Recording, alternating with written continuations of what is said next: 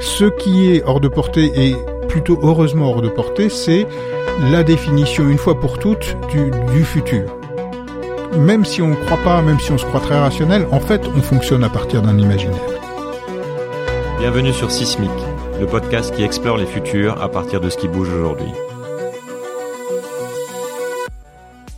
Bonjour Daniel. Bonjour. Bienvenue sur euh, Sismic. Merci. Est-ce que tu peux te présenter en, en quelques mots? En quelques mots, bah, je suis euh, je suis une sorte d'entrepreneur puisqu'en fait j'ai- passé ma vie à créer les structures dans lesquelles j'ai travaillé, parfois sous la forme d'entreprise et depuis une vingtaine d'années plutôt sous la forme d'associations, think tank, do tank, euh, laboratoire de recherche indépendant, réseau. Et en particulier donc euh, j'ai créé, co-créé et dirigé euh, la FING, Fondation Internet Nouvelle Génération, donc en 2000 et dirigé jusqu'à la fin 2016, euh, avant de partir sur la question des imaginaires du futur dans le cadre d'un projet qui est en cours de, de lancement euh, qui s'appelle l'Université de la pluralité. D'accord. Donc tu as l'initiative de, de cette film qui est un, un think tank euh, pour anticiper les transformations numériques. Comment tu et aujourd'hui donc le Plurality University qui fait un peu référence et on en reparlera à, par contradiction peut-être à la Singularity University qui est, quelque chose d'assez connu qui est aux États-Unis et qui s'intéresse donc aux grands défis d'aujourd'hui et de demain. Je voudrais un peu mieux comprendre quelle est la genèse de, ce- de ces deux projets et peut-être quel est le lien entre les deux et comment tu as fait la transition en fait, comment tu es passé de la FING à ce nouveau projet. Le mot transition est bon parce que c'est probablement autour de celui-là que la transition s'est faite. Euh, donc la, la FING, on, on, on l'a créée euh, donc fin 99, euh, formellement le 30 décembre 99, quelque chose comme ça, euh, autour d'un moment particulier de l'Internet, puisque ça s'appelle la Fondation Internet Nouvelle Génération, euh, qui était le basculement de vers l'inter vers le haut débit, qui voulait dire aussi la connexion permanente. On ne sait plus aujourd'hui, mais euh, à, l'époque, euh, pour se connecter à l'internet, on avait à côté de l'ordinateur un appareil qui s'appelait un modem. On composait un numéro de téléphone, ça faisait un bruit horrible, et on était connecté. Mais donc en général, ça veut dire qu'on était par défaut pas connecté, sauf quand on décidait de l'être. Et d'un coup, on est passé au à un monde dans lequel un appareil électronique était plutôt en général connecté. Euh, donc ça, plus l'internet mobile. euh, et donc on avait l'intuition qu'on changeait complètement de, de, que l'internet changeait complètement de nature euh, et que c'était le moment euh, de passer pour la France, hein, c'est une organisation française, euh, d'une phase où, où- au fond on, on, on suivait, on, on- avait découvert cet Internet qu'on n'avait pas du tout anticipé, il a fallu le comprendre, euh, on- on- il était question sans arrêt de rattrapage, euh, et donc on se disait, ben là comme on, comme on passe à, un autre, à une autre ère, euh, c'est le moment de, de, de passer dans, dans, dans les wagons de tête, voire dans la loco, c'est-à-dire d'inventer plutôt les services, les usages, euh, les concepts du monde numérique de, qui s'ouvrent, sur lequel les cartes se, les cartes se rebattent. Et donc, ça a été euh, depuis le début euh, l'idée de la FING en, en, en évoluant petit à petit. Donc, donc voilà, le laboratoire de, pensée, euh, mais aussi d'action, euh, en évoluant petit à petit euh, vers une prise en compte des questions beaucoup plus centrées sur des questions économiques ou sociales euh, et leur interaction complexe euh, avec le numérique, plutôt que sur l'idée qu'on conteste pas mal d'ailleurs de de- d'impact du numérique, c'est-à-dire d'un numérique qui qui existerait tout seul euh, magiquement et qui euh, arriverait sur la société pour dire bah, ça ça va changer comme ça et puis ça comme ça, euh, etc. Euh, et donc petit à petit, on a commencé justement à s'intéresser euh, plutôt, euh, voilà, aux transformations des villes, euh, au vieillissement, aux transformations des lieux, des habitats, etc. Il y a toujours aussi parfois des questions un peu plus numérico-numériques, par exemple sur les données personnelles, où on a essayé d'imaginer un monde dans lequel et, et d'expérimenter, c'est devenu maintenant un réseau euh, international, euh, un monde dans lequel euh, toi, moi, on, on ne serait pas seulement à essayer d'éviter que d'autres gens fassent des trucs pendables à partir de nos données, mais où on pourrait se servir nous-mêmes de nos propres données à nos propres fins, ce qu'on appelle euh, mes infos. Donc voilà un certain nombre de, de, choses de- que d'essayer c'est. de penser au départ, c'était penser numérique, après c'est penser le monde dans un environnement où Oui, le, le numérique est partout quelque part. Quelque chose comme ça. Et on essayait souvent de faire ce de faire ce retournement là. Euh, et, et, dans ce cadre-là, euh, en, début en 2011, je crois, on a lancé un cycle de prospective. Jusqu'ici, on n'utilisait pas le mot de prospective, on était plutôt dans l'innovation, la transformation, la réflexion, euh, l'expérimentation. On, on, la FING l'est toujours. Euh, mais on a décidé d'être, euh, de, de, à un moment, de, de, parler clairement de futur avec des méthodes et des angles un peu particuliers. C'est un cycle qui s'appelle Question numérique qui continue euh, et, et où, où, là, on, on, a commencé à essayer de regarder un peu plus en effet euh, le destin de ces transformations, euh, euh, les chemins les choses pouvaient prendre, le lien entre les actions qu'on pouvait mener et les chemins que, les choses pouvaient, pouvaient prendre. Et en 2015, le, le sujet, je, je, raccourcis l'histoire forcément, mais le sujet de l'angle choisi était celui des transitions, c'est-à-dire de la question des transformations à l'échelle systémique.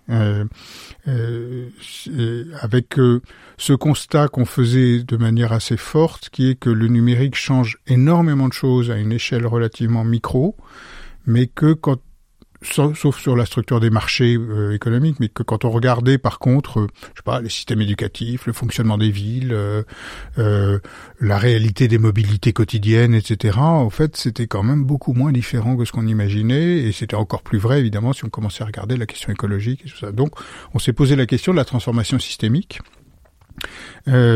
qui nous a amené ensuite a lancé un programme qui s'appelle Transition au carré euh, sur le lien ou plutôt la difficulté du lien entre la transformation euh, numérique ou la transition numérique comme on l'appelle souvent et la transition écologique. Autour d'une provocation qui était partiellement injuste mais pas complètement et qui en tout cas a pas mal mobilisé le monde qui était de dire le numérique euh, c'est la grande force de transformation du, du moment. Elle sait tout changer mais elle sait pas en quoi euh, et l'écologie, c'est quasiment le contraire. On sait en quoi les choses devraient changer, mais on ne sait pas comment. Euh, et on se disait, voilà, on a une force, on, on, on, a une force sans but et un but sans force quelque part. Est-ce qu'on pourrait essayer de marier les deux? Après, on s'est aperçu que c'était devenu que c'était que c'était compliqué, que c'était que cette complication, elle était à la fois dans les modèles, dans les acteurs et dans les têtes euh, des uns et des autres, des gens qui venaient du numérique, des gens qui venaient de l'écologie. Euh, ce qui m'a amené à travailler sur des imaginaires, d'où euh, ce que je suis en train de faire maintenant. Donc ça t'a élargi vraiment le, ton champ de, de ton champ de vision, c'est-à-dire que tu es, parti sur la problématique écologique puisque tu en, parles, mais qui est sorti de, qui n'avait pas le lien évident avec le numérique au départ. Tu dis il y a cet enjeu là qui est là. Comment cette technologie numérique peut servir cet enjeu? Et ça a ouvert plein de questions euh, qui, qui t'ont amené à créer ce nouveau projet. Donc oui, oui, sachant que effectivement, déjà quand on commence à poser la question du comment elle peut servir cet enjeu, euh, d'autres gens reviennent en disant mais est-ce qu'elle peut tout simplement le servir? Et avec des est-ce que c'est pas bonnes questions. même peut-être euh, et, et, donc euh, d'arriver à faire ce travail-là était d'abord été extraordinairement riche parce que on a découvert d'autres communautés et réussi à travailler avec elles, euh, et en effet a déclenché toute une série de, de réflexions suivantes ouvrons du coup plus large justement sur cette notion de, de, de futur. J'aime bien commencer par cette question pour, pour comprendre où tu parles, qui est quelle est la grille de lecture que tu poses sur, euh, sur le monde actuel et sur notre époque actuelle en fait. Qu'est-ce qui fait que le, on peut peut-être dire que le fonctionnement du monde aujourd'hui n'est pas celui d'il y a 20 ans? Par quelle langue tu regardes les choses? Bah, en tout cas, euh, je vais le dire comme je vais le dire par par mon cheminement à moi. Euh, et mon cheminement à moi, ça a été justement de de. Il y a peut-être trois éléments. Il y a un premier élément qui est que j'ai toujours eu euh, une espèce de, de, de sentiment, de conviction pas très fondée, que j'ai fondé un peu plus tardivement, qui était que euh, euh le fait de ne pas être en mesure de, de, dans sa tête euh, en tant que personne ou en tant que société de se projeter d'une manière ou d'une autre, pas forcément positive, mais de se projeter, de, de, de, de, de raconter des choses sur le futur, euh, est au moins en Occident euh, une pathologie. Euh, c'est quelque chose de problématique qui, si on ne l'a pas, manque, et donc on va aller chercher ailleurs et qu'on va par exemple aller chercher dans des fantasmes identitaires, dans des choses qui, pas seulement un retour vers le passé, mais un, des retours vers des vers des vérités fantasmées, parce qu'on a on a si on n'a pas la possibilité de devenir quelque chose, euh, on va essayer de savoir ce qu'on a toujours été. Et on n'a jamais en fait toujours été des choses. Et donc je pense pour moi que le repli identitaire d'aujourd'hui, il est lié au fait que bah, il n'y a plus évidemment sur le marché des idées les grandes idéologies où il suffit d'essayer d'adhérer, la croyance dans le progrès, dans le communisme, l'avenir radieux, etc., etc. C'est pas que triste, euh, mais on a, mais rien ne remplace. Et donc cette, cette question que j'appelais jusqu'à ce que ce soit pris euh, par quelqu'un d'autre, euh, la question du désir d'avenir, euh, elle, elle, elle m'habite depuis longtemps en fait. Euh, et ensuite, il y a cette, cette double question numérique et écologique, presque au sens euh, presque métaphorique. Le numérique qui serait une sorte de, de, de principe de changement continu euh, et, et, de capacité à tout re-questionner. Euh, finalement, ce que fait la FIN depuis un moment, c'est pas forcément du numérique, c'est de se servir du prétexte quasiment numérique pour prendre un sujet sur lequel on n'avait pas d'historique, pas de légitimité, et dire tiens, au fait, et si c'était complètement différent. Euh, et allons chercher les germes de changement et allons imaginer et allons se relier avec les gens qui sont dedans depuis longtemps parce que ça change pas non plus euh, sur sur la base de rien. Donc euh, cette idée qu'en effet on est dans, dans, dans une dans un monde qui change plutôt plus vite et dans un justement dans cette multiplication du, du, du nombre d'acteurs qui est vraiment quelque chose de très très structurant à mon avis. Et puis de l'autre côté évidemment le fait que on commence euh, à peine à le voir au quotidien, mais on commence à le sentir au quotidien aujourd'hui sur des choses très concrète, mais que la question euh, ou l'une des questions les plus déterminantes euh, de l'avenir, c'est la question écologique, la question climatique, de la biodiversité, etc. Celle-ci. Euh, bah, on commence à le savoir. On sait que des, des, des, des cultures euh, remontent vers le nord. Euh, euh, on sait que un certain nombre de conditions de vie deviennent compliquées euh, à des endroits où elles ont été là pendant des, des dizaines ou des centaines de milliers d'années parce que euh, l'eau monte. On sait que la Louisiane va être inondée. On sait, etc. Donc, on sait, c'est-à-dire que c'est pas seulement de la prévision de climatologues, c'est que c'est en train de se passer. C'est qu'aujourd'hui, on érige des digues pour rajouter cinq ans à l'existence de telle ou telle euh, petite ville et on se demande combien de temps euh, il y aura une Nouvelle-Orléans. Et, et, donc c'est quand même assez, assez structurant. Donc c'est ces, deux forces-là sont, sont, sont quand même déterminantes. Et à nouveau dans cette euh, tension-là, c'est-à-dire, si on peut le dire comme ça, moi, je, je quand j'interviens devant des étudiants aujourd'hui, je dis on a, on a cette tension compliquée entre une vision technologique qui nous a emmenés et qui, dont on ne peut pas nier, et certainement pas moi, qu'elle est incroyablement excitante, mais qui est une vision de dépassement permanent des limites, et une question écologique est une question qui tourne autour de l'intégration des limites, à commencer par celle de la planète, mais du coup les nôtres. Euh, comment on arrive à mettre ces choses-là en relation? C'est extraordinairement difficile.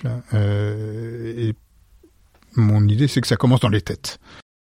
Bah, je, vais citer un, un texte que j'ai trouvé sur la page euh, à propos du site de la pluralité université ou l'université des pluriels. Je, ne sais pas si ça marche aussi. Euh, on, on, appelle ça l'université de la pluralité. L'université de la pluralité. Alors je cite, alors que les siècles passés ont démontré les capacités des sociétés humaines à se transformer, nous apparaissons aujourd'hui démunis face à la nature et l'ampleur des transitions à venir. Les transformations technologiques, donc numériques, neurosciences, biotechnologie, etc., ouvrent la question du dépassement de l'humain par ses créations. La transition écologique nous invite à penser un monde dont les humains ne sont plus maîtres et possesseurs. Nous n'avons ni les outils ni les mécanismes collectifs capables de traiter la dimension anthropologique de ces deux transformations et encore moins de résoudre les contradictions qui les opposent. Donc c'est un peu ce que, tu as commencé à, poser. Qu'est-ce qui fait que tout ça est si particulier à, ce, moment dans le temps, à, notre époque? Qu'est-ce qui est en train de se passer? Tu as un peu touché du doigt ça, mais j'aimerais que tu développes si possible.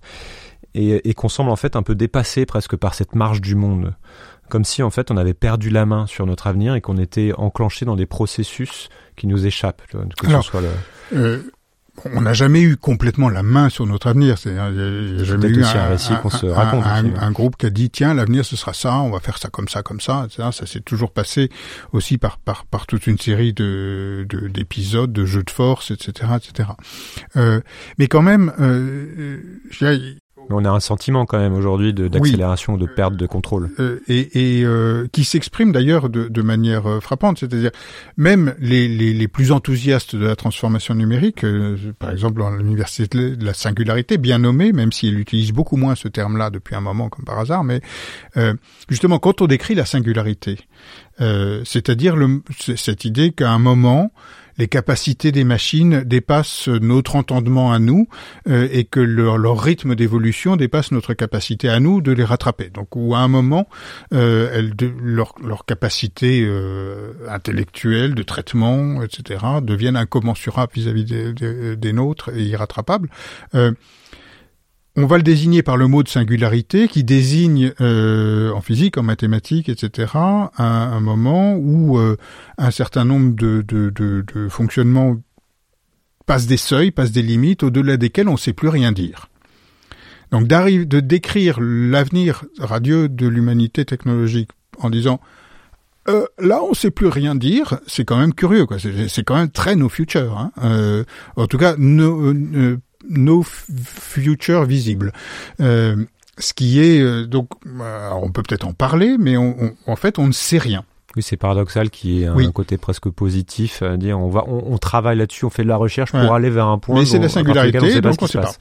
Euh, et, en effet, en tout cas, ce qui est certain, c'est qu'on ne sait pas le dire à partir des, des, des, des manières habituelles de de modélisation, de prédiction, etc. Qu'éventuellement, on sait le dire, en faisant de l'art, en faisant de la fiction, en racontant des histoires, enfin on sait le dire, on sait, on sait l'explorer en tout cas, mais, mais sinon on ne sait pas le dire. Et du côté évidemment écologique, euh, le, le, point de fuite euh, possible, c'est celui de l'effondrement, qui est un peu la même chose, euh, pas la même chose dans la même direction, mais qui est au-delà de ça, on sait dire que ça s'effondre, mais on ne sait pas dire ce qu'il se passe euh, après l'effondrement, si ce n'est que si ça s'effondre vraiment, euh, ça a des chances de pas être drôle. On peut parler un peu de presque singularité écologique. Euh, par, on pourrait le dire d'une certaine manière. Euh, après, voilà, c'est oui, une raison pour laquelle ils n'utilisent pas. Et je pense qu'ils ont raison de ne pas de ne pas reprendre ce, ce, ce terme-là dans, dans la perspective. Donc, effondrement fonctionne très bien et, et, dit bien ce que ce que ça dit. Mais quand même, ces deux perspectives-là, qui sont pour moi un peu les deux grandes perspectives dominantes de l'époque, bon, elles sont elles sont voilà, elles, elles, sont pas très drôles, euh, lourdes, elles sont subies.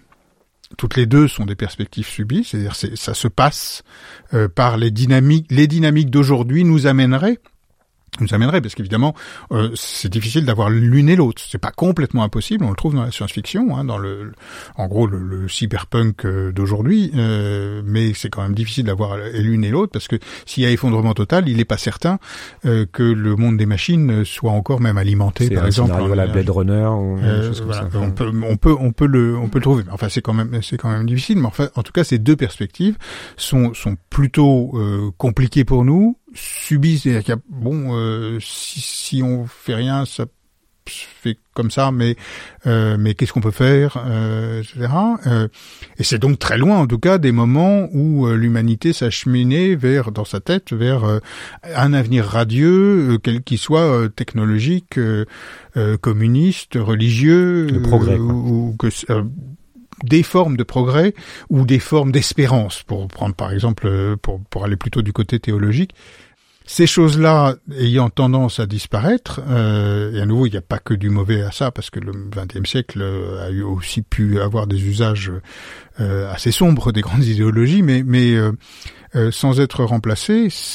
Voilà, et, et ce sont les deux sont quelque part des perspectives assez réalistes. Alors la question de la, singularité, son problème, c'est que elle suppose que la technologie évolue toute seule, ce qui n'est pas vrai, euh, et où donc la singularité technologique, pour moi, je pourrais décrire si on aura si on a le temps, mais elle, elle arrive comme ça si on décide que c'est comme ça qu'on produit la technologie et, qu'on l'utilise. C'est un agenda très particulier, mais très réel, euh, qui pense la technologie comme un substitut aux personnes, en particulier dans le travail, mais peut-être pas seulement dans le dans, le travail. C'est un agenda très étrange, euh, mais qui qui est en effet puissamment dominant.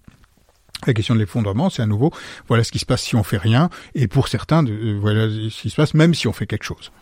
Alors, on a, on a le but affiché de l'université la, la Pluralité, donc, est de nous aider à retrouver des, à retrouver des capacités d'agir sur l'avenir en travaillant sur les imaginaires en quoi les imaginaires actuels justement posent problème? Tu en as un peu parlé, tu as développé deux types d'imaginaires, enfin notamment le type d'imaginaire technologique qu'on a. Mais pour beaucoup, on a l'impression, enfin en tout cas j'ai l'impression peut-être à tort, que finalement on arrive encore tout à fait à se projeter dans dans un avenir linéaire par rapport à ce qu'on a actuellement, c'est-à-dire plus, toujours plus de croissance économique, de progrès humain. Certains vont, vont dire que finalement le monde n'a jamais été aussi bien qu'aujourd'hui, il n'y a jamais eu aussi peu de violence et que n'a jamais honoré autant de monde. Donc cette idée de, de, progrès humain existe toujours quelque part pour beaucoup de personnes. Donc euh, en, en quoi ça pose cet imaginaire-là collectif et qui devient un peu dominant, puisqu'il n'y a plus vraiment d'autres blocs de, de, mmh. de pensée pourquoi il pose problème euh, D'abord parce que euh, au moins en Occident, mais pas seulement en Occident, c'est plus euh, un imaginaire d'adhésion. C'est un imaginaire, c'est comme ça. mais mais c'est plus un imaginaire d'enthousiasme. on n'oserait plus faire les publicités de la ménagère hyper heureuse avec son nouvel aspirateur de, de, de l'American Way of Life, etc. C'est plutôt, euh, euh, c'est comme ça, on sait pas trop raconter euh, autre chose, mais mais mais c'est pas une projection incroyablement joyeuse. Alors c'est pas tout à fait la même chose dans les pays qui accèdent à la consommation, même si cette question, elle est quand même beaucoup posée, même en Chine, elle est posée, la question écologique évidemment est très fortement posée euh, en Chine, mais même la question du sens, c'est-à-dire qu'est-ce qu'on est en train de faire euh, quand, euh, quand, quand, on fait ça, à partir du moment où évidemment on, mange. Alors on peut, on peut le retrouver vis-à-vis -vis de plusieurs choses. D'abord, c'est pas parce que les conditions matérielles euh, de l'existence euh, s'améliorent quantitativement que pour autant on est plus heureux. Ça, c'est euh, voilà, les besoins sont infinis et donc à partir de là, la question se pose vis-à-vis des autres, vis-à-vis de ce qu'il y a en référence, etc. Et puis à nouveau, il y a la question écologique, c'est-à-dire que il est, il n'est pas faux que euh, les objectifs, certains des objectifs du millénaire euh, ont été atteints, que euh, une partie de la population est sortie de la famine, que etc. etc. mais la probabilité, c'est que on se heurte au mur du fait qu'on peut pas continuer de le faire comme ça, c'est-à-dire de considérer que les objectifs suivants soient encore du plus, et qu'à un moment on se heurte à des limites planétaires. pour le moment, ça va encore parce que au lieu de tuer des humains, on tue euh, des espèces animales. Hein. On est dans sixième extinction animale, donc voilà, on, on, on remplace. Euh, euh, je, je, sais pas exactement comment ça, se passe, mais enfin si je, si je caricature, on remplace la biomasse d'autres êtres par la nôtre, et donc on a l'impression qu'il reste de la place jusqu'au moment où on commence à avoir du mal à polliniser les fleurs et où on commence à se dire tiens si on faisait des drones qui faisaient le boulot des abeilles. Euh, ce qui devient quand même un peu absurde. On peut dire, mais si, euh, si au fait on les tue pas, ce serait pas. Euh, donc c'est plus un récit d'adhésion, c'est plus un récit joyeux, c'est un récit que c'est comme ça, on ne sait pas penser autrement. C'est un récit qui quand même ne marche plus pour toute une série de gens, et on voit bien, euh, et qui du coup ne marchant plus, notamment pour pas mal de gens en Occident, parce que malgré tout la montée euh, du niveau de vie d'autres pays se fait en partie euh, au détriment de l'emploi industriel, par exemple, euh, en Occident, et c'est comme ça.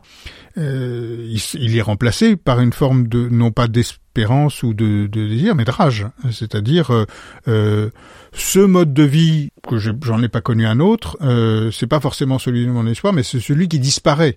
et il va falloir que je trouve des coupables pour savoir celui qui disparaît, qui, à mon avis, la manière dont, dont j'expliquerai euh, le Trumpisme, par exemple. C'est-à-dire, ce sont des personnes dont le mode de vie disparaît et qui ont besoin de trouver, euh, de trouver des, des, coupables, de trouver des certitudes immuables. Euh. On va presque dans l'excès de, de, de, ce récit. Oui, ben, euh, euh, Naomi Klein, dans, dans, alors, elle parle plutôt de, de personnes très favorisées, mais dans, dans, dans, dans son livre avant-dernier livre, j'ai oublié le titre, mais euh, sur le climat, euh, qui, est, qui, est, remarquable. Elle a, elle, elle a, elle, elle, passe un moment dans une conférence climato-sceptique.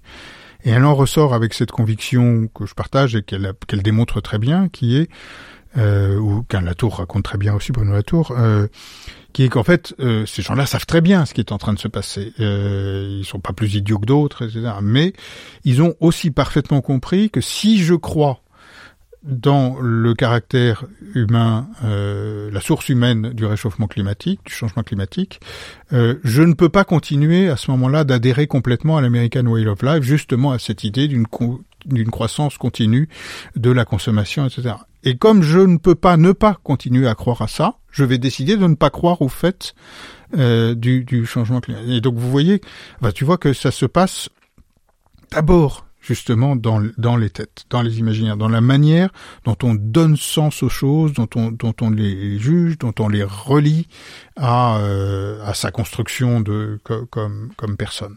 Et c'est ça qui coince euh, aujourd'hui. Et c'est là-dessus, à mon avis, qu'il faut travailler. Aujourd'hui, on a un récit euh, dominant au niveau mondial, qui est ce, ce, enfin largement dominant en tout cas, qui est ce récit de, de la croissance quelque part et où tout le monde se retrouve autour notamment de la, croyance euh, dans une valeur commune qui est l'argent et l'accumulation d'argent pour pouvoir consommer, pour pouvoir développer un certain niveau de confort, etc. Comment on, fait pour euh, remplacer euh, un récit aussi puissant à l'échelle mondiale et surtout pour pour mettre tout le monde d'accord, sachant qu'il y a des Français, des Chinois, des Indiens, des Nigérians? Justement, on, notre conviction nous, c'est que on abandonne l'idée qu'il faut mettre tout le monde d'accord. Euh, en tout cas, que c'est pas de ça qu'il s'agit aujourd'hui, parce que ça, c'est c'est carrément inatteignable, euh, et que l'idée, c'est déjà, et on a raison de me dire on n'a pas le temps, mais malheureusement, on n'a pas la possibilité, à mon avis, de faire autrement. C'est déjà d'être capable d'imaginer que d'autres choses soient possibles on est des animaux. Il y a plein de choses que je ne partage pas avec un, un, un Yuval Harari, euh, notamment justement sa, sa, vision du fait que euh, tout ça, ça va se résoudre quelque part. Il n'y a pas beaucoup d'environnement dans sa dans sa dans sa dans, dans sa Très vision. technosolutionniste. oui, oui.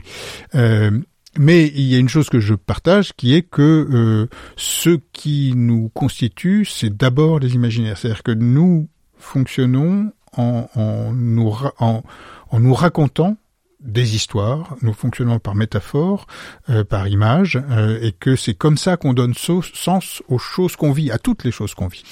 Et donc, euh, nous nous sommes complètement structurés autour de l'idée qu'effectivement nous étions les maîtres et possesseurs de la nature, que tout le reste était, était, était des ressources, que ces ressources n'étaient pas vraiment ou pas sérieusement épuisables, et que la question c'est en effet toujours améliorer, augmenter, euh, etc. La performance, la quantité.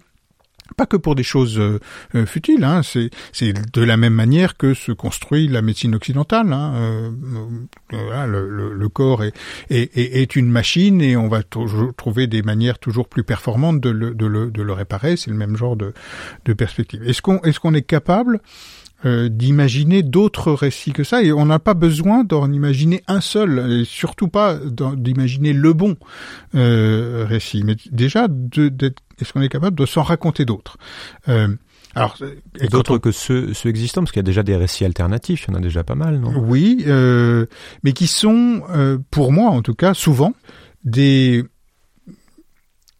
euh, un récit, c'est quelque chose, un récit, une image personnelle, un imaginaire, c'est quelque chose, euh, c'est pas juste une construction raisonnable et rationnelle.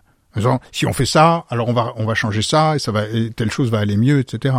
C'est une capacité à se projeter euh, dans euh, un monde qui fait sens pour nous et, et, donc euh, à s'imaginer soi-même dedans, euh, imaginer ses relations avec les autres, à, euh, imaginer son, son, son cheminement, euh, son fonctionnement quotidien, etc. Et, ça, pour moi, ça n'existe pas ou pratiquement pas dans les, les, récits alternatifs. Pour moi, arrive à dire pourquoi ça ne va pas et ce qu'il faudrait rationnellement faire pour que ça aille. et ce qu'on voit bien, la question permanente dans le champ de l'écologie, qui est comment se fait-il qu'on sait ce qui va pas, qu'on sait même un certain nombre des choses qu'il faudrait faire, même si on peut en débattre évidemment, il faut une taxe, il faut pas de taxe, etc., etc., mais qu'on fait rien ou pas grand chose ou si peu.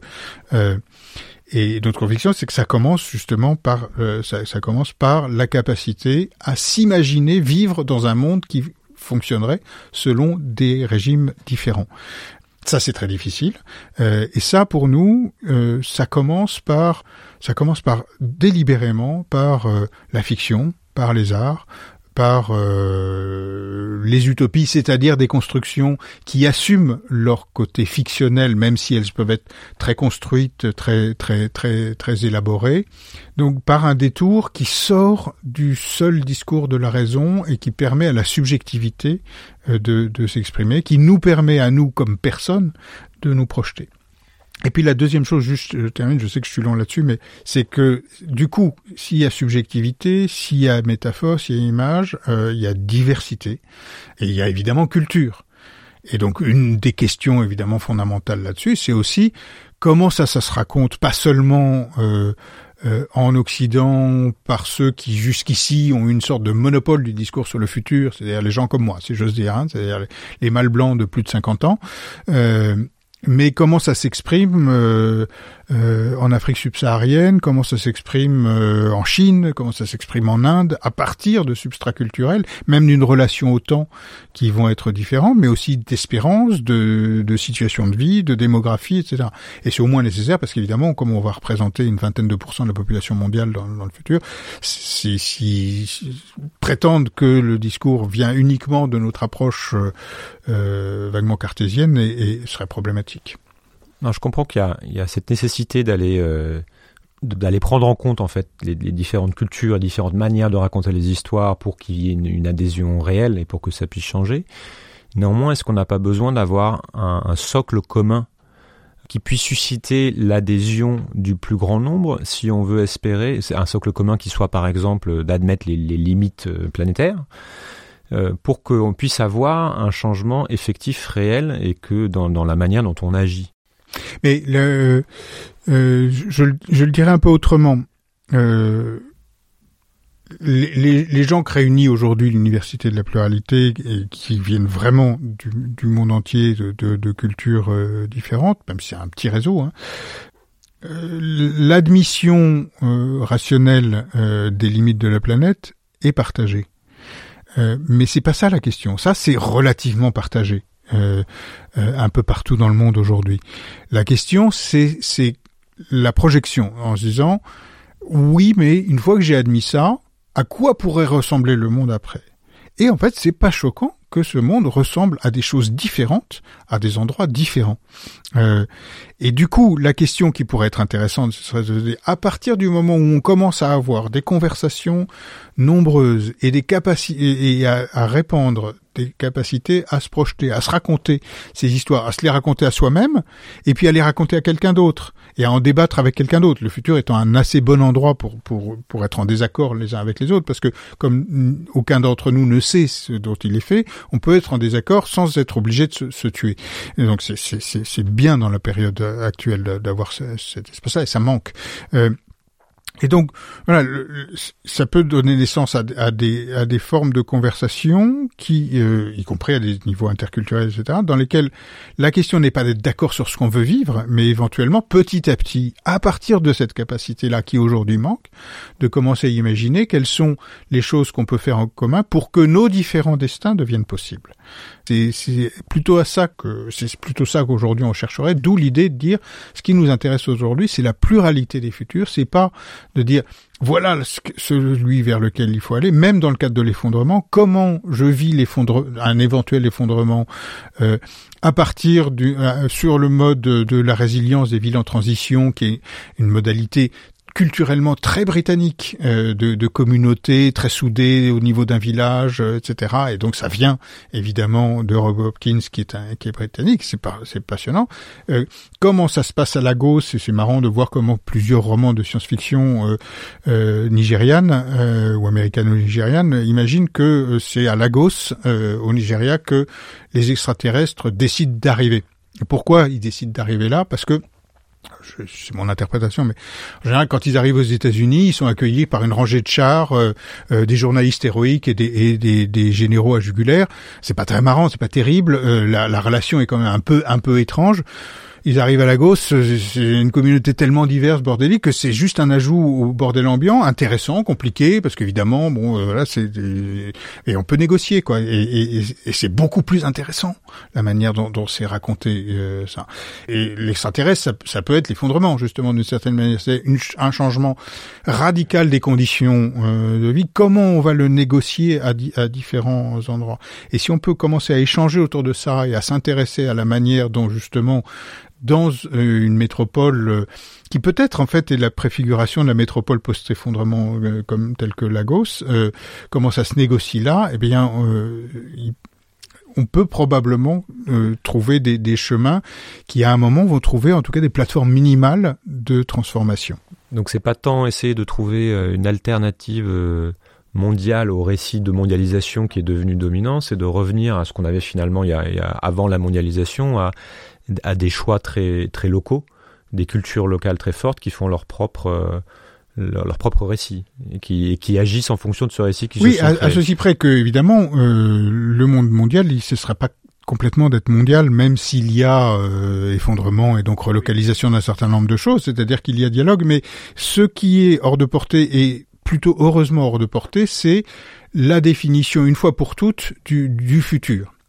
C'est pour ça que euh, souvent, quand on nous relie à l'université de la singularité euh, américaine, donc de la création de la Silicon Valley, euh, qui utilise ce mot de singularité, mais qui aujourd'hui a plutôt repositionné ça autour des objectifs du développement durable des Nations Unies, comme tout le monde, c'est très à la mode, en disant, en fait, on va utiliser les technologies exponentielles pour résoudre les grands problèmes de l'humanité. Et ce que je dis là-dessus, c'est probablement à côté de l'effondrement, le discours, le grand discours euh, dominant. Il est évidemment, on n'a pas le temps de, le décrire, mais il est, il euh, euh, déconnant comme les autres. ça n'arrivera pas comme ça. Il y a plein de raisons, mais mais c'est une fiction extraordinairement puissante aussi parce qu'économiquement. Euh, oui, mais, mais, mais parce qu'elle est excitante euh, aussi, parce qu'elle est intéressante, euh, parce qu'elle peut être portée, parce qu'elle se relie quand même à, à, à l'imaginaire de beaucoup de scientifiques, etc. donc il s'agit pas de la disqualifier, de dire ah non mais ça c'est mal et puis tous les autres c'est bien. Euh, nous, ce qu'on essaie de dire, c'est c'en est une, elle est puissante.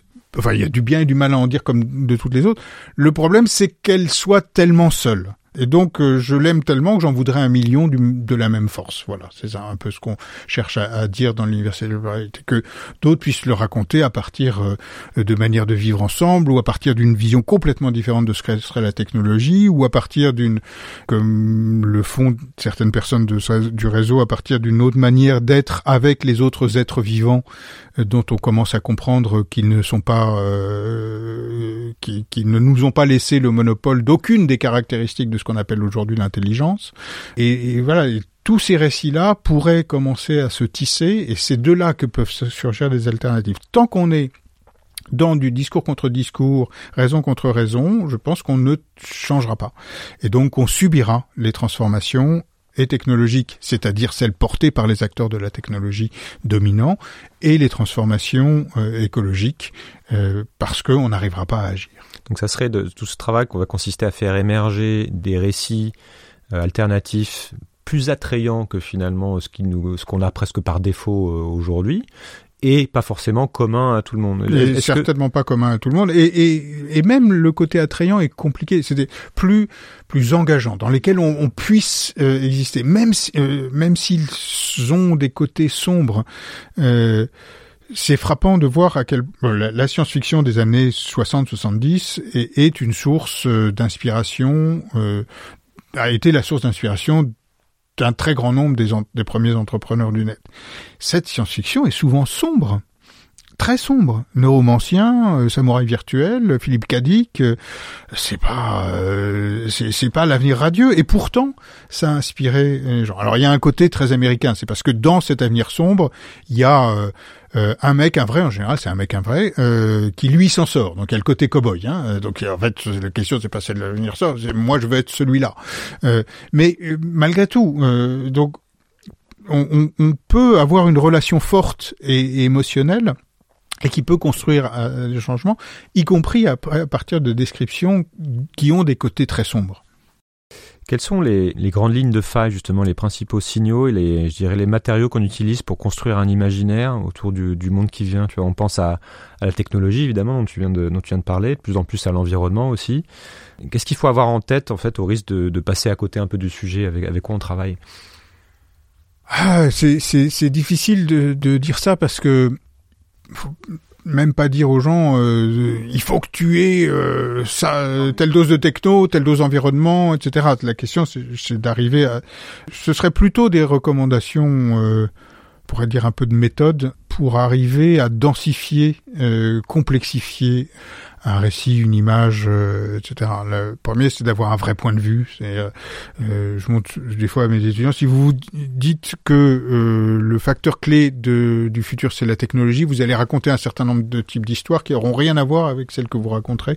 Si vous considérez que le facteur clé, donc le, le fait déclencheur, on pourrait dire, ou le, le l'élément structurant du contexte, c'est l'environnement, ou c'est autre chose, ou c'est la démographie ou c'est etc.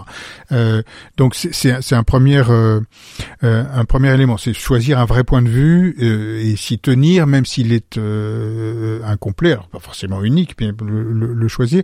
en, en science-fiction, on dit qu'on doit que l'histoire dépend de la capacité à construire un monde dans lequel se déroule l'histoire, même si le monde n'est pas forcément décrit. Le deuxième élément, c'est qu'il y ait c'est qu'il y ait des personnes. Euh, trop souvent, les discours prospectifs sont des discours dans lesquels il n'y a pas d'acteurs. Il faut ça, il se passe ça, euh, tout le monde se met d'accord sur ça, euh, etc. Éventuellement, il y a des acteurs qui sont euh, des acteurs structurants, acteurs publics, euh, qui euh, miraculeusement, alors que c'est pas vrai aujourd'hui déjà, euh, quand ils appuient sur un bouton, ça se passe comme c'était prévu. bon, comme, et donc, et s'il y a des acteurs, c'est des acteurs qui ont eux-mêmes des intérêts, pas forcément les mêmes que les autres, etc. Et donc, euh, il faut une complexité du, du, monde dans lequel les choses se passent. Il faut des rebondissements. Quand on avait travaillé justement sur les transitions, on avait considéré que les transitions c'était en fait des récits. On les avait euh, structurés selon à partir d'un certain nombre de principes de ce qu'on appelle la narratologie, la, la science des récits. Euh, et on obligeait les groupes à avoir un ou deux moments, une ou deux péripéties où ça se passait mal histoire de pas se dire on a raconté un futur et puis ensuite on va raconter la, marche triomphale vers, vers, ce futur qui veut dire que évidemment et, du coup non il faut raconter le moment où et du coup euh, où ça va pas où euh, un truc euh, casse où il y a un désaccord très fort etc. et où du coup la fin va être changée par, par ce qui va se passer sur, sur le chemin. Donc, voilà, la, ce serait plus, plutôt que de dire voilà tous les ingrédients qu'il vous faut, c'est plutôt euh, voilà comment il faut les mélanger. Il faut les mélanger avec de la subjectivité, avec des acteurs, avec de la complexité, avec des choix. Prenons en compte le paramètre humain aussi. De, oui, bah, les, les acteurs, c'est des, des humains euh, euh, organisés ou pas organisés, mais c'est mais c'est mais c'est des humains. Il faut il faut de la subjectivité. L'imaginaire, c'est d'abord une manière qu'ont des personnes ou des groupes humains de, de, de donner sens un, un, sens personnel, subjectif, à ce qu'ils perçoivent et à ce qu'ils font. Et donc, euh, euh, s'il n'y a pas de subjectivité, il n'y a pas d'imaginaire. Il n'y a que des, des, constructions rationnelles, plus ou moins fictionnalisées, storytellées, euh, et ça, ça produit rien. Est-ce que toi, tu as travaillé sur, euh, sur un récit? Peut-être alors, sur quelle géographie, à quelle échelle de temps un, Soit un récit, -hmm. une projection comme ça, un peu euh, alternative. Et puis après, j'aimerais bien aussi connaître le, ta, ta, ta projection de l'avenir en fait en dehors de ouais. comment je, tu vois venir les choses bah je je alors je, je sais pas exactement comme ça que je fonctionne en général mais mais moi ce qui m'intéresse c'est plutôt les potentialités justement euh, et c'est d'augmenter au travers de l'université de la pluralité dans ce que je fais en général d'ailleurs c'est plutôt d'augmenter les potentialités euh, euh, d'agir sur le futur et, et, et d'augmenter le nombre de celles et ceux qui sentent qu'ils et elles ont ces, ces potentialités, ces potentialités-là. Euh, donc, pour le prendre euh, autrement, on a fait l'an dernier une sorte de preuve de concept qu'on appelle Work Plus sur les futurs du travail, et où ce qui nous a intéressé, c'était pas de dire voilà les futurs du travail, c'était de, prendre, on a, on a collectivement rassemblé 150 morceaux de fragments de futur qui étaient des choses, euh, des images du futur du travail, qu'on trouvait aujourd'hui dans euh, la fiction, science-fiction ou autre, euh, dans les arts plastiques ou les arts de la scène, dans le design, dans etc. Il y, a, y, a, une branche du design qui s'appelle le design fiction aujourd'hui qui travaille explicitement sur la question du futur.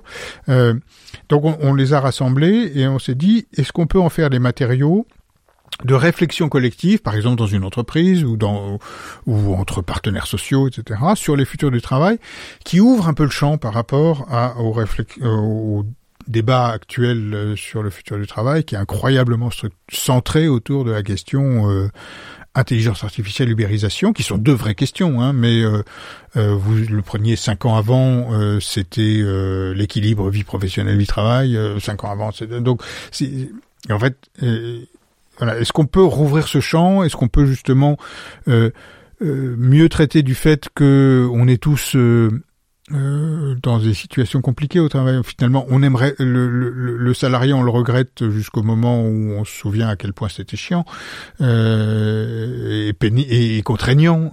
et donc, voilà, on est. Qu'est-ce qui, qu'est-ce qui fait que on, on, saurait raconter réouvrir vraiment l'éventail à la fois des sujets possibles, des, des, des images possibles, etc. Euh, avec euh, Amandine Brugière euh, qui aujourd'hui s'occupe des questions notamment prospectives à l'ANAC, l'Agence pour l'amélioration des conditions de travail. Il y a quelque temps, on avait on avait fait cet exercice et on était arrivé par exemple à une idée intéressante. Je vous prends juste cet exemple-là, qui était de se dire finalement on, constate que les gens passent, notamment les jeunes, de moins en moins de temps dans une entreprise donnée. De leur faute, enfin de leur faute, de leur fait, ou du fait euh, de, de l'entreprise. Mais qui fait que euh, l'idée selon laquelle l'entreprise prendrait une responsabilité vis-à-vis -vis de l'évolution professionnelle, la formation, du devenir, etc. de la personne, devient une fiction. Euh, et du coup, euh, en, réfléchissant à ça, on, avait réimaginé des formes de guildes en disant finalement, l'entreprise devienne des lieux de projet. L'endroit où on se préoccupe du devenir professionnel des gens, c'est un endroit, ce sont des guildes euh, professionnelles, de gens qui, qui s'intéressent et qui vont répondre, elles, aux demandes des entreprises en disant, je vous conseille de prendre telle personne sur tel projet. Bon, ça, je dis pas que c'est bien ou pas bien, je dis que quand on, quand on réouvre le champ, on peut faire des pas de côté qu'on est incapable de faire autrement en, prolongeant. Et donc là, on va plus un cran plus loin en, démarrant à partir de la fiction. Euh, et on, est en train de le tester aujourd'hui dans, dans, le cadre d'entreprise, etc. En disant, voilà, c'est parce que vous passez par quelque chose qui a rien à voir avec votre expérience quotidienne que vous pouvez commencer à imaginer entre vous des possibilités qui sinon seraient mentalement inaccessibles. Euh, alors là, on est dans un cas bien précis où on prend de la fiction existante pour rendre les gens capables euh, de, se projeter un peu autrement. Euh, D'autres, euh, comme par exemple Bright Mirror actuellement, travaillent dans une autre idée qui est aussi intéressante, qui est de dire rendons les gens capables de produire eux-mêmes de la fiction. Euh, là, en l'occurrence, Bright Mirror essaye de prendre le contre-pied de, Black Mirror euh, pour écrire des fictions positives euh, sur euh, sur le futur. Ça marche parfois bien, parfois moins bien, mais, mais c'est très intéressant la manière dont et, ce sont en fait des sortes d'ateliers d'écriture euh, en accéléré sur des sujets et, et avec cette idée qui est de dire en fait, on croit que plus de gens que qu'on ne le croit d'habitude, euh, sont en, en, capacité, si on les met dans le bon contexte, si on les y aide, de produire des idées intéressantes à propos du futur. Que c'est pas juste un truc de spécialiste, que c'est pas un truc qui sert à rien, euh, etc. Euh, et donc ils le mettent en œuvre au travers de ces ateliers qui produisent des choses intéressantes. Donc redonner sa juste place à l'imagination. Oui, la considérer comme comme fondamentale, comme structurante de toute façon. C'est-à-dire même si on ne croit pas, même si on se croit très rationnel, en fait, on fonctionne à partir d'un imaginaire, qui peut être celui du progrès ou autre chose, mais on fonctionne, on structure, on donne sens aux choses à partir de ça. Et donc l'idée, c'est un, réalisons-le, et du coup, en le réalisant, travaillons explicitement sur le fait qu'il pourrait y en avoir d'autres. Et au moins exposons-nous à d'autres, et même essayons nous-mêmes d'être producteurs d'autres imaginaires. Euh, dans cette méthodologie, il y a souvent aussi l'utilisation de, de, ce qu'on appelle les signaux faibles. Euh, Est-ce que toi tu as des, des signaux faibles favoris, enfin des, des, choses en fait que tu que tu vois émerger dont sur lesquelles tu te dis là il y a vraiment un truc important dont on ne parle pas assez et qui va être structurant dans les années à venir? Bah, euh, le, le, signal faible entre guillemets, c'est déjà celui des imaginaires. Euh, j'ai l'habitude, et c'est normal, c'est même bien, euh, en général, euh, quand on a l'impression d'avoir une idée forte, comme celle des imaginaires, euh, on n'est pas seul à l'avoir eu dans le monde, euh, et même là, en l'occurrence, on est, on est relativement nombreux, ce qui fait d'ailleurs qu'un projet qui était un projet plutôt euh, personnel en disant je veux travailler sur la question des imaginaires du futur est devenu à un moment euh, une conviction qui est, c'est encore plus plutôt que de rajouter ma voix euh, comme producteur d'imaginaire du futur, ce que je ferais peut-être aussi, mais mais mais c'est pas très intéressant. Euh, le plus intéressant serait de se dire est-ce que euh, comme on constate qu'il y a euh, beaucoup de gens qui considèrent que euh, justement la transformation passe par la transformation des imaginaires, créons une plateforme pour faire en sorte qu'ils elles travaillent ensemble échangent déjà ensemble, partagent leurs pratiques, partagent leur contenu, le rendent accessible euh, pour qu'éventuellement des gens puissent commencer à regarder quand ce qui se passe quand sur le même sujet on a 400 morceaux de de de de de, de, de, de, de 400 propositions imaginaires qui viennent du monde entier, euh, etc. Et donc le signal faible, c'est pour moi déjà cette conviction, cette de pas mal d'endroits que il y a besoin de travailler explicitement sur cette question des imaginaires, que la fiction, ça sert pas à rien, que au contraire, elle est, euh, elle est structurante de nos capacités à imaginer des alternatives qui précèdent le fait euh, de les mettre en œuvre. Euh, et à nouveau, euh, je l'invente pas. c'est aussi ce que une Isabelle Stengers dit depuis, ou une Donna Haraway disent et pratique depuis depuis des décennies. Simplement, voilà, y a, on est à un moment où euh, je sens moi que euh, voilà, c'est en train de prendre, c'est en train de bouillonner, et euh, le réseau Université de la pluralité, c'est un réseau, c'est pas une université avec ses murs et son, ses profs et ses étudiants. Euh, il, il, va essayer de chercher à faire en sorte que ce bouillonnement-là, bah, il, il, ça devienne une force dans la production d'alternatives. Dernière question que, que je pose de manière récurrente, et qui est particulièrement à propos là, est-ce que tu as deux, trois livres à, à nous conseiller pour, euh, pour se plonger justement dans le monde de demain? Euh, Oui, euh, en fait je vais, je vais en choisir trois qui ont un point commun, euh, tu verras, mais euh, simplement parce que c'est probablement pour moi, en tout cas personnellement, peut-être pas vrai pour d'autres, euh, ceux qui sont euh, ceux qui ont produit le plus puissant euh, décalage mental euh, depuis euh, de ces dernières années, c'est euh, euh, d'Anatsing, le champignon de la fin du monde, de Vinciane Desprez, que nous diraient les animaux si on leur posait les bonnes questions, et de Baptiste Morisot, Les diplomates, qui est en fait un livre sur la relation au loup. Et ce sont euh, trois livres qui sont qui sur notre relation et sur la relation entre ce qu'on appelle la nature et ce qu'on a et, et, et, notre construction d'humain ou nos constructions sociétales ou culturelles sont euh, euh, des, des, des, chocs incroyables. D'abord parce qu'effectivement, Desprez en particulier, mais aussi Morisot nous montre que voilà, euh, la construction d'outils, le langage, euh, la mémoire, l'éducation, euh, le changement d'habitude, l'humour, l'homosexualité, etc. Rien de tout ça n'est exclusif aux humains. Rien la construction de sociétés complexes, euh, les, la géopolitique, euh, la, la, le marquage de territoire et la reconnaissance du territoire de l'autre, euh, le dialogue, euh, rien n'est spécifiquement euh, humain.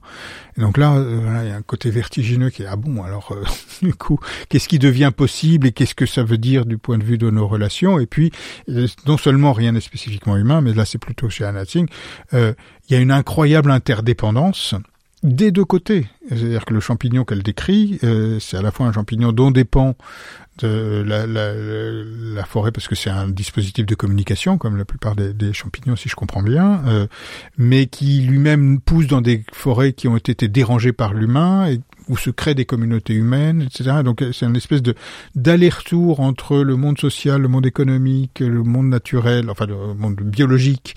Euh, qui montre le tissage réciproque des choses, qui est que voilà, il n'y a pas une nature qui existerait séparément de nous et réciproquement, mais une interdépendance incroyablement puissante à laquelle on doit aujourd'hui être capable de réfléchir. Et là, elle le décrit en anthropologue, mais en même temps avec euh, des communautés humaines, des situations, euh, euh, des caisses de champignons normalisés alors qu'ils ont été cueillis comme on pouvait avant, etc. etc. voilà, c'est trois bouquins très accessibles et absolument passionnants. Bon, ben, on rajoute tout ça à la liste de lecture de, de Sismic. Merci beaucoup, Daniel. Merci. Merci beaucoup d'avoir pris le temps d'écouter cet épisode. N'hésitez pas à découvrir les autres épisodes déjà publiés dans lesquels j'explore d'autres points de vue, d'autres clés de lecture sur les forces à l'œuvre qui feront le monde de demain. Vous pouvez vous abonner à ce podcast sur votre appli préférée pour être sûr de ne rien rater, et je vous invite aussi à laisser un commentaire ou un avis, 5 étoiles si possible, sur Apple Podcasts ou iTunes pour m'aider à rendre ce podcast visible. Vous pouvez retrouver cet épisode sur sismic.fr avec toutes les références citées, ainsi que d'autres liens pour continuer à creuser les sujets évoqués. C'est Sismic, c'est demain et ça bouge. À bientôt.